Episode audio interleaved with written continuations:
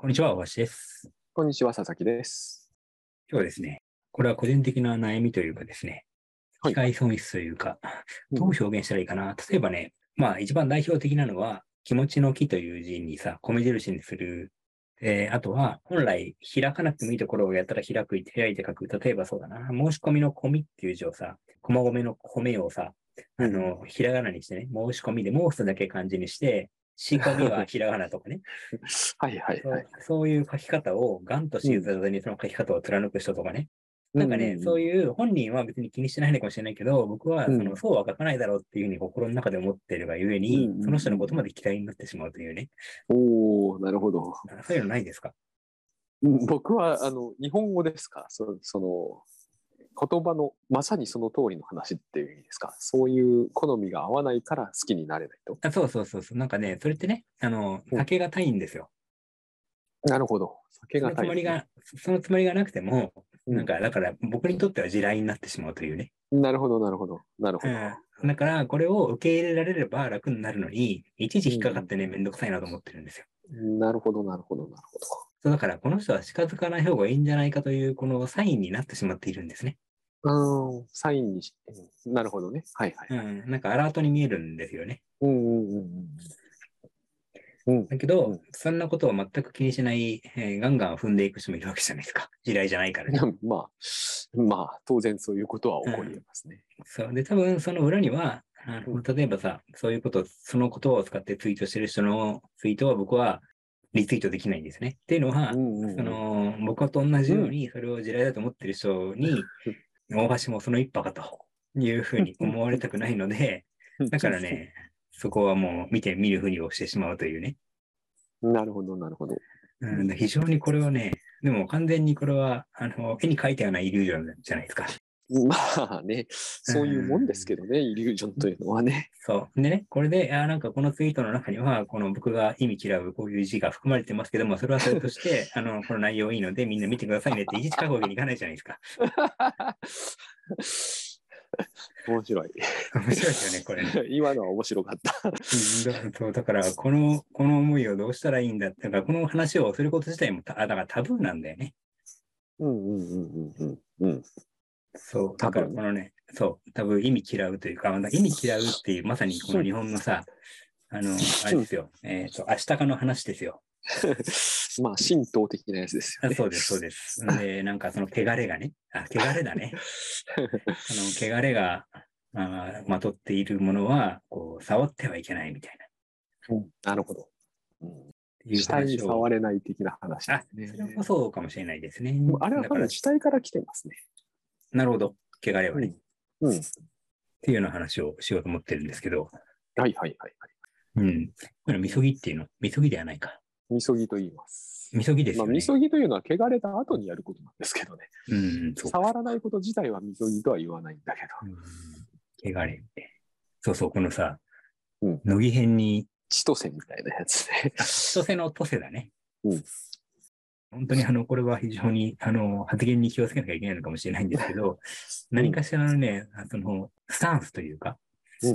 うん。何かを、うんそこの、たった一文字から感じてしまってね。うんうん。で、でそうしたときに、非常にこれはね、まあ当然ですけれども、こう、機械損失になってるだろうなと思っていてね。つまり、この自分の属するコミュニティとは別の民族というか、別の種族の お考えをシェアすることによって、この自分の属する種族の人たちから、うんあ村八分になってしまうんじゃないかというね。うん。なんかそういう現象的な恐怖があるんでしょうね。うん。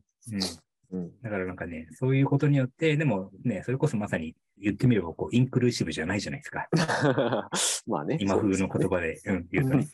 そう。だからね、あのーこの、おどうし、どうにもならない、まあ僕にとってだからこういういろんなところにこう地雷が落ちとるわけですよね。うんうん。で、その地雷を踏まないように、この、避けて生きてるんだけど、まあ非常にそれは損臭いのかもしれないなと思ってね。うんうん。だからこういうこの、おまあこれ僕以外にもですね、同じようにこの、あ、私はこれが地雷ですとかね、えこれがこの漢字嫌いですとか、こういう言葉をこう使う人、こういう言い回しをする人は距離を置いていますみたいなね、うん。方も結構実は多いんじゃないかと思っていて、そういう方も含めて、はい、このあたりをどうしたらいいかというのをですね、佐々木さんなりの、うんはい。この種の話って扱いが難しいんですよね。そうなんです。うん、いくつかは僕もアプローチをかん考えてっていうのか自分なりに考えてきたことはあってでずっとやっぱり似たようなことは僕にもいろいろありました。漢字には限らないんだけれどもね。で最近僕が出した一番最近の本ではないんだけど、えっと、一つ前の本にあの顔色を伺う本あったじゃないですか。あれでもね、結局このそういう話に近い話が出てくるんだなっていうのをね、すごくこう、ものすごいそれこそ気を使って書いたけど、でもやっぱり Amazon であの厳しいコメントをいただいて、そうか、やっぱこれは抵触しちゃうことはあるよなっていうのは考えましたね。うん。うん、でそれはもうそういう効果が効果っていうのかそういう影響が出ちゃうのは仕方ないなと思うんだけどちょっとやっぱりそこにはあのお互いの誤解というのがあってうん。これ結局あの本当はですねまずどっちでもいいと思うんですよ。うん、あのうん。気を使おうと、えーそれをちょっと距離を置こうと。どっちだっていい話だったと思うんですよね。でも、うん。えー、とそれこそ気になるということだと思うんだけれども、この気になることがあった時に結局これ気にする方がいけないのかそれとも気にされる方がもっと気をつけるべきなのかっていうところに話を持っていくと多分、えー無理だと思うんですよねアプローチとしては解決できない話になっちゃうんだろうと思うんですよ。であの本の中では、えーとまあ、非常に気持ちの優しい人という方に僕はある程度アプローチしたつもりでというのはやっぱり自分がそういうところが多々あったからなんですよね。あのー私いろんな場面でやっぱりねそれダメだったんだけれどもあのお怒る人がダメっていうのがちょっとやっぱりひどく強すぎるなっていうのがずーっとずーっとあったんですよ。小学校のもう1年の頃か。ら。うん。そのもう怒る人を見見るとその人から今大橋さんがおっしゃったみたいに距離を置いてしまうっていうのがあって、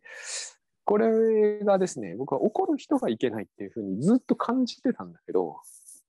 どっちがいけないのかが分かんなくなってきたんですよね。うんあの特に僕はそういうことがあったせいなのか、えー大学時代に居酒屋に勤めるという、まあ、大橋さんから言わせるとこうひどくなんかこうらしくないところに行ってたのもね そうですね。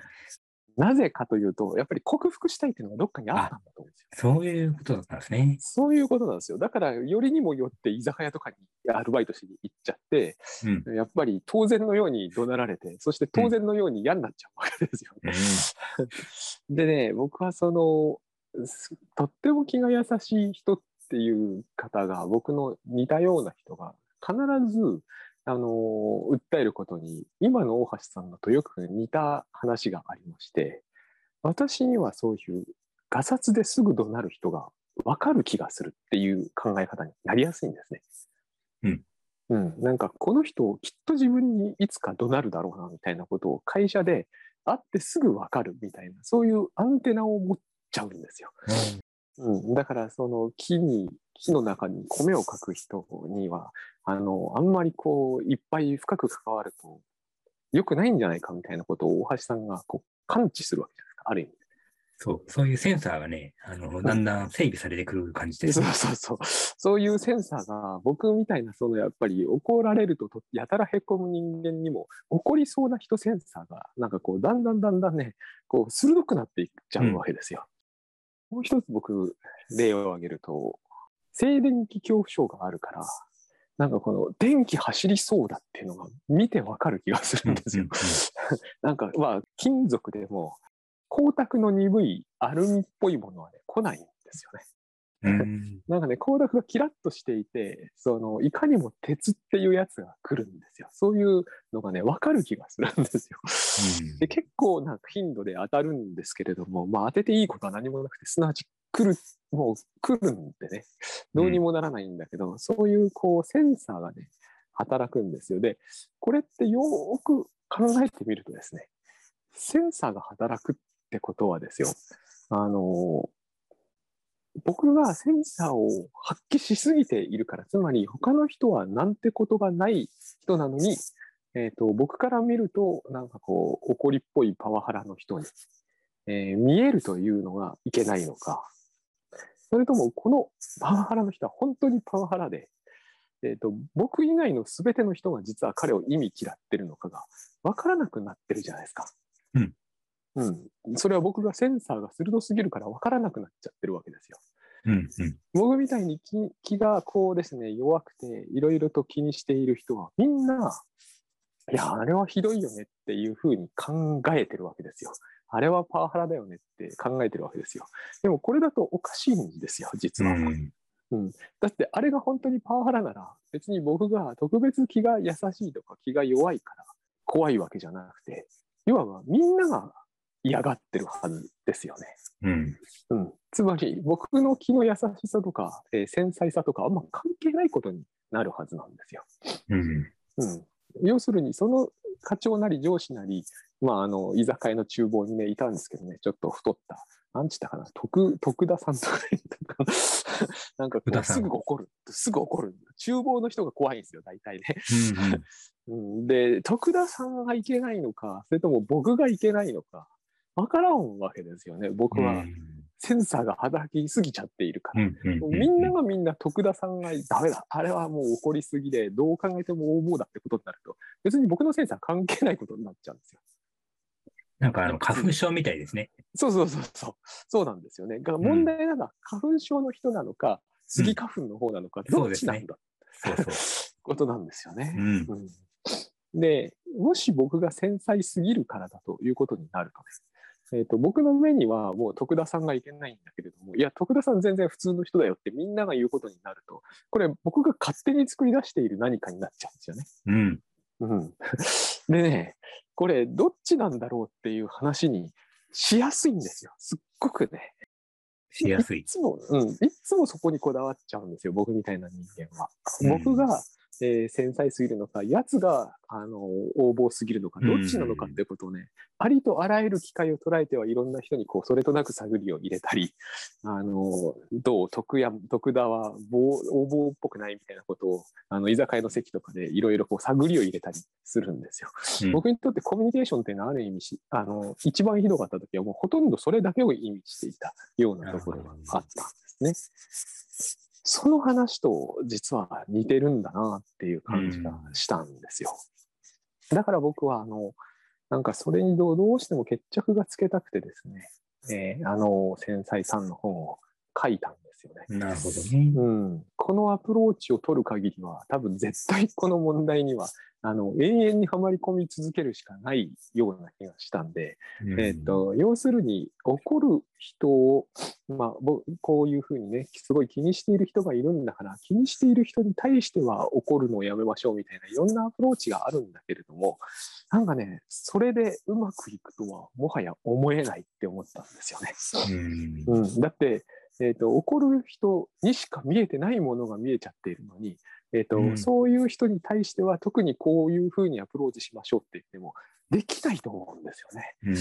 うん、うん、特にあの厨房の徳田さんみたいな方にはそんなことはとてもじゃないけどできない結局、えーと、普通に振る舞っているのかもしれないし、えーと彼は特別なんかそういうふうに出ちゃいやすいのかもしれないけどこれは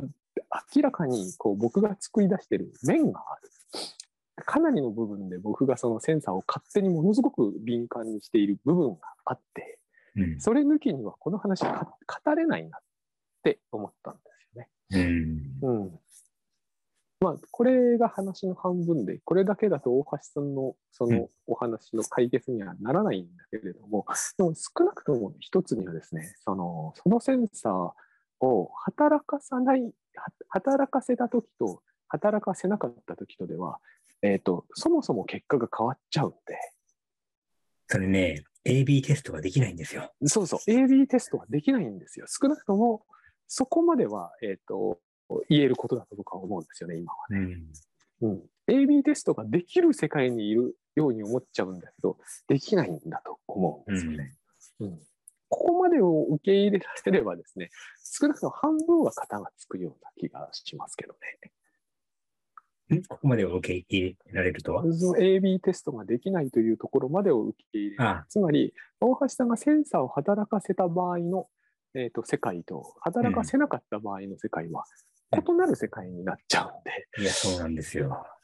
働かせなかった世界というものには今のところあんまり足を踏み込んでないんだと思うんだけれども、それはそれでもしょうがないかなっていうかまあそれはそれで別にそんなにうんせいぜい機械損失かなぐらいには思うんだけど、うん。真帆橋さん機械損失は大変あのそれこそ意味嫌われるかもしれませんけれどもね。でももしそうだとしてもまあその本当の意味でそれで本当に困るっていうほどのことはないかなと思う一方で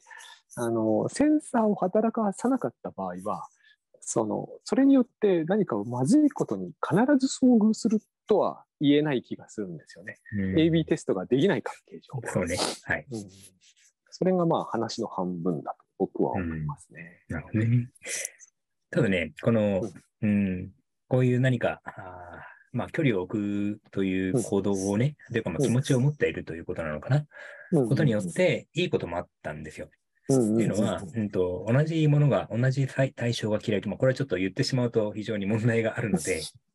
言いづらいんですけど、うんまあ、ある、あるね、なんて言ったらいいだろうな。まあ、ネット上で名前を出して活動してる人がいましたと。で、その人は非常に優れていて、ファンも多い人なんだけどもうん、でもね、なんかいけすかないと。いうことがあったときに、まあそういう気持ちを持ってたわけですよ。その人のブログとかはずっと読んでいたんだけどもね。うんうんうんけど、なんかね、そういうのを読みつつも、なんかこの人はなとかっていうね、この全面的に受け入れがたい、こうんう、なんつうんでしょうね。えーまあ半歩、半身で、あの、うん見ていたと。うん。で、そういう時に、その、当時、えー付き合いかけていた女性がいてですね。でほうほう、その、なん、その、なんとかさんって、あんまりこう、好きじゃないんだよねって話をしたら、わかるってめちゃくちゃ共感されて、うんうんね、まあ、それだけじゃないんだけども、まあ、それが割とこの、おきっかけになって、まあ、仲良くなって、まあ、結婚したんですけど、うんそう。だから結局これがね、その人を全面的に受け入れられてるとしたら、その、うんそういうこの共感がなかったから、うんまあもしかしたらそういうふうにならなかったかもしれないというね。まあ、これこそまさに AB テストなんですけども、う んうんうん、結局だからそれによってメリットを得てしまっているので、なんかね、うんうんまたそれまた戻れないっていうのもあるのかもしれないですね。うんうんうんなるほどね。そうですね。その今のお話って私はすごいよくわかります。うん よくわかります。それでね、僕も長らくその通りでした。その通りのスタンスで生きてました。はっきり言って。うんでね、多分その大橋さんがそこまでご結婚されたぐらいだから、その女性ほどはわかる、そういうふうにはならなかったかもだけど、多分わかると思うんですよ。僕なんかも。うんうん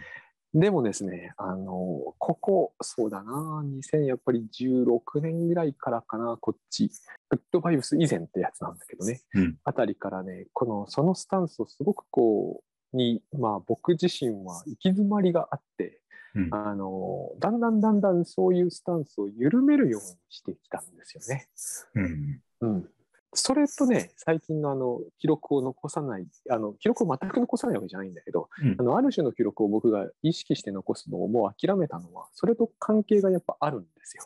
あ。つまり、こういうスタンスで自分いるよねっていうのを即座にこう忘れちゃうようになるべくしてるから、スタンスについての記録を残しちゃうと、記憶によく残っちゃうじゃないですか。そうですね。はいはいうん。そうすると、そのスタンスの保持度が高まるんで、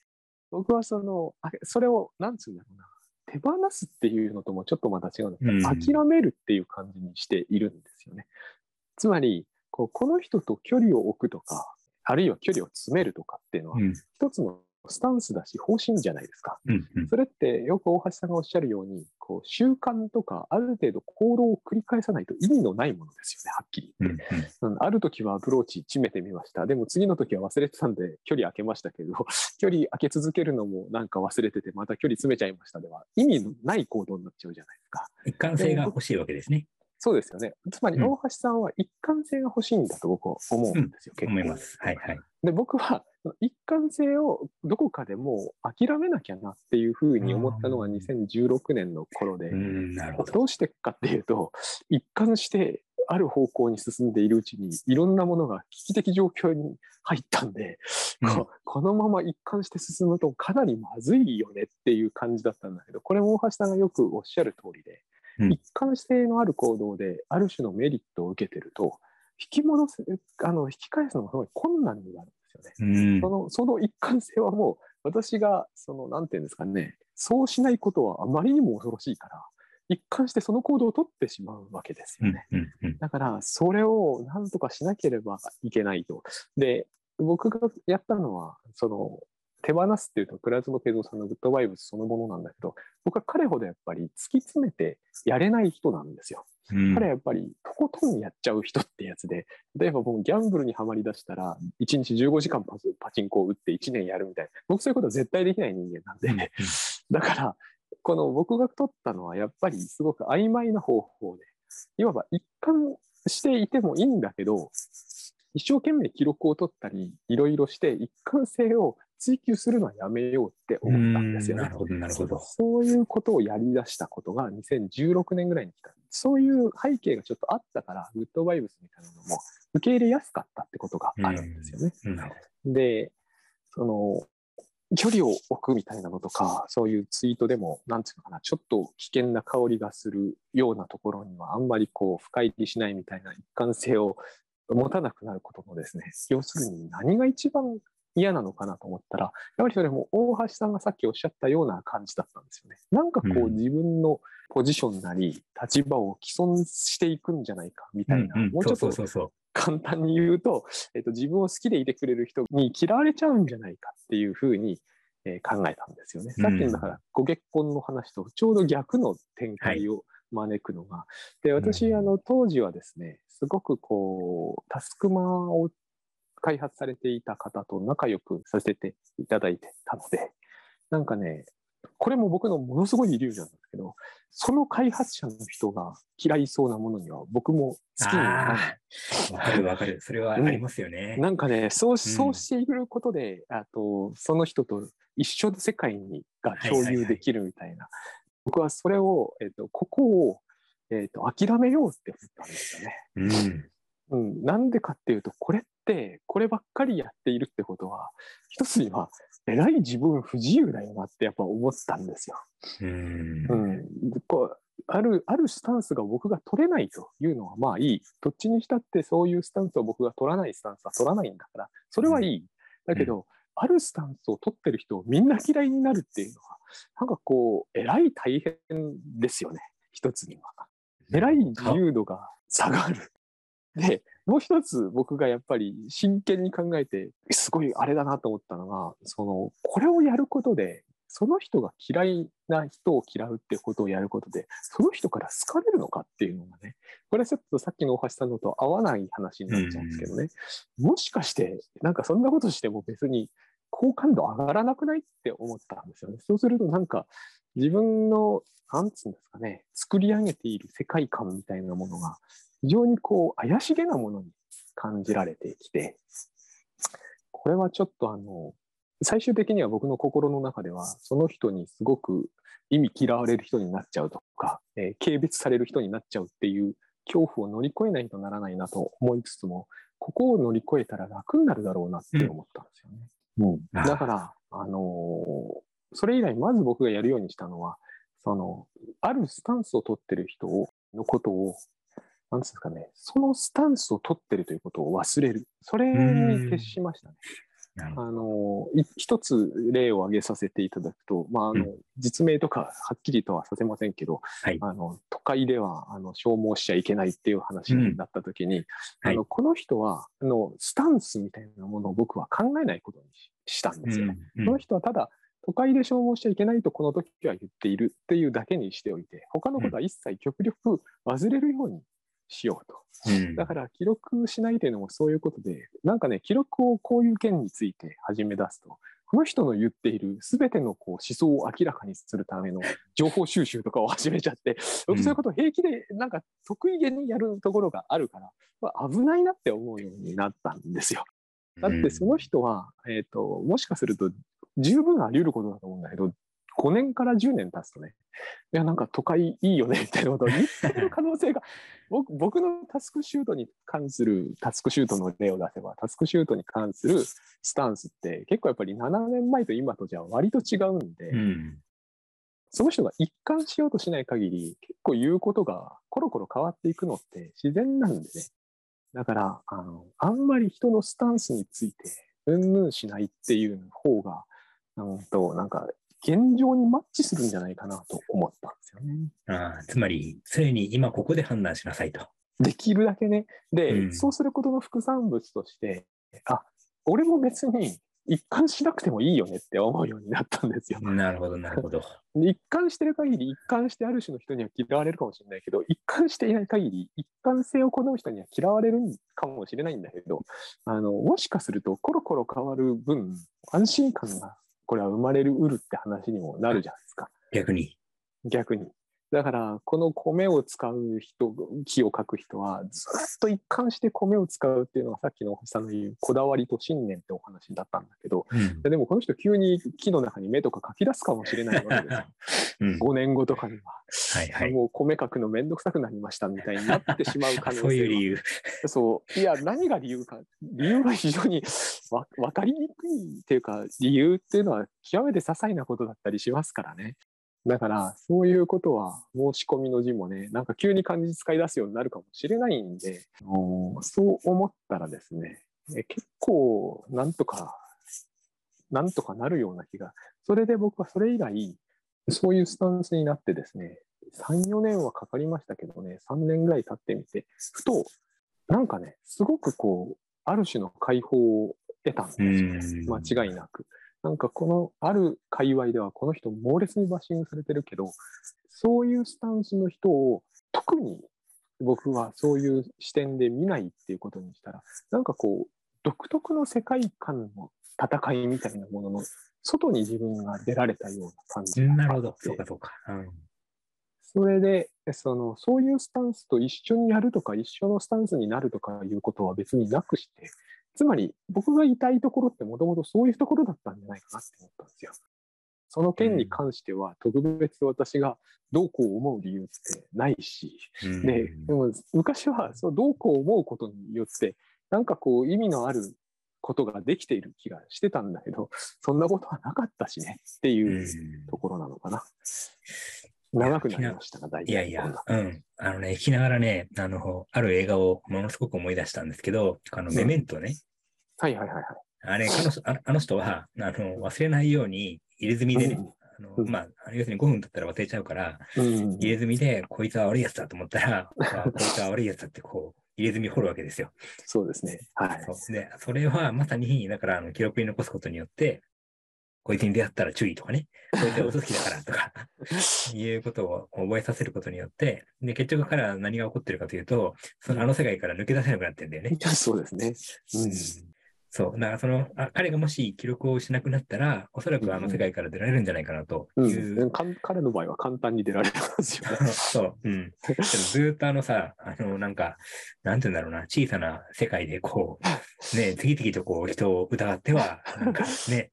えー犯罪を繰り返しているわけじゃないですか。そうですよね。うんファイルがどんどん分厚くなっていてね。ら そうそうそ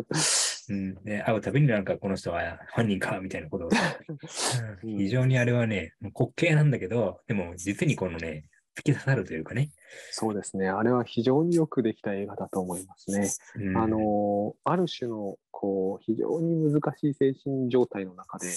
えっ、と、突然なんかさっぱりわからない理由で殺されましたみたいな話を聞いたとき、必ず僕はメメントのことを思い出しますうね。ん。うん今回は反応でそういう事件ありましたけれども、ね。はい。うん、殺された方はおそらくさっぱり理解できない理由だったと思うんだけども、。うん。うんやっぱりその加害者の側からするとね、ああいうファイルがあるんだと思うああ、なるほどね。うんということがあるので、あのうん僕は記録を残す云々よりも、こう、うんなんていうのかな、その人にスタンスがあるのかどうかが、大体疑わしいと思ってるぐらいで、ちょうどいいような気がしたんですよね。だからそうすると、いくらでも、その人と話をするとか、接触持つとかは全然できて、やっぱりですね、その、そうすることによって、なんか、ものすごく人が離れていったとか、そんなことにはならなかったですよね。うん。うん、もちろん、そのさっきの大橋さんのご結婚の件に関してね、ちょっと分かんなくなっちゃうかもしれないですけど、うん、でも、まあ、それがいいことなのか悪いことなのかっていうと、それはやっぱり分からないことかなとは思いますね。いやーでもね、ちょっと黒歴史入るんですけども、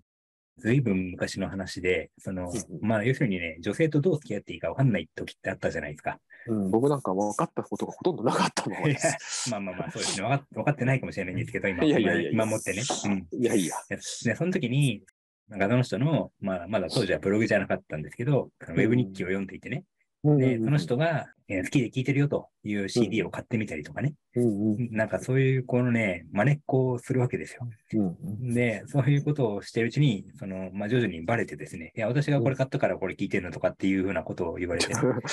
で、なんかね、そこからこの、何も言い返せなくて、なるほど。結局だからね、うん。この自分のこの、おこういうのが好きだとかっていうスタンスを示すことで嫌われることを恐れてたんですよね。うん、まあね、それはね、若い頃は本当多いと思うんですけどね。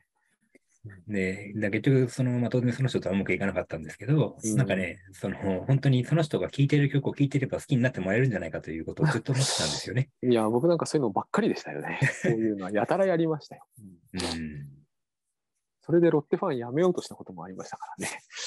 ああ、なるほどね。その人がロッテファンじゃなかったから。そうそうそうそう。西武のファンになるみたいな。でも西武のファンになったからといって別に恋愛関係に発展はしないんでね。そういうことがありますよね。やっぱりうんそう。まあ、なかなか苦いレッスンですよね。まあだから結局その人が米のこと米の漢字を書くのはそれ自体はあんまり好きになれなくてもなんなんていうのかなやっぱり次の瞬間は分かんないよねってことですよね。うん。そうしておかないとなんか、えっと自分絶対米の木は書けない人になっちゃいますよね。僕はそれうん結構ですね、あの物を書くときには邪魔になるんでうんちょっと避けたいんですよね。申し込みは確かにあ書きますけれども、ひらがなでどうしても書かなければならないような字は、まりそういうのはないかもしれないですけどね。でも、やっぱ、なんかこう表現するときには邪魔くさい考え方だなとは思うんですよね。すげえ気をつけてても、ある種の人にはきっと嫌われてますからね。そうね。結局、みんなから、全員から例外なく好かれるということは不可能と。うん、これはまあ不可能ですよね。これはもうみんなそう思ってると思うんだけど、それにしてもこういうことはやりがちなんで、うんやっぱりこう、何しても OK ぐらいでのスタンスじゃないと辛いなとは思いますね。うんうん、まあ、最近あの、流れと形という本を読んでるんですけどね。はいはいはい。うんこれはまさにだから、あの、福岡先生のあの、動的平衡に近い考え方で、うんうん要するにこう常に流れるわけだから、うん、なんかね、あの固定的にすればするほどね、そこがよどんでしまって、そこから腐っていくので、なんかそういうニュアンスを受け取ってるんですけどね、その本からは。なるほどね。うんで、結局自然界っていうのは、誰かがデザインしたわけじゃなくて、えー最も滑らかに流れるように形が整えられていくと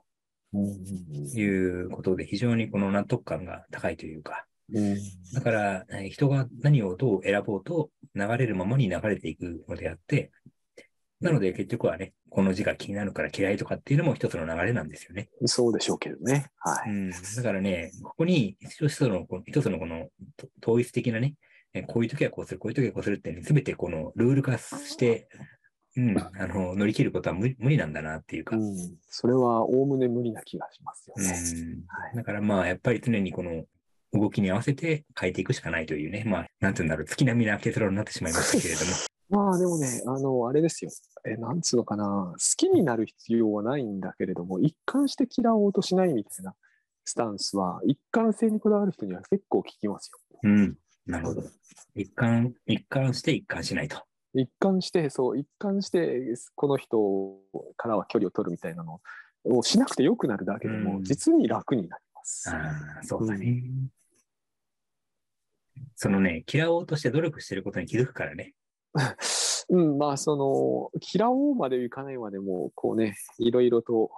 そう、接触しないみたいな努力っていう結構大変なんで、数が増えてくればね、そうう。んそれはだから、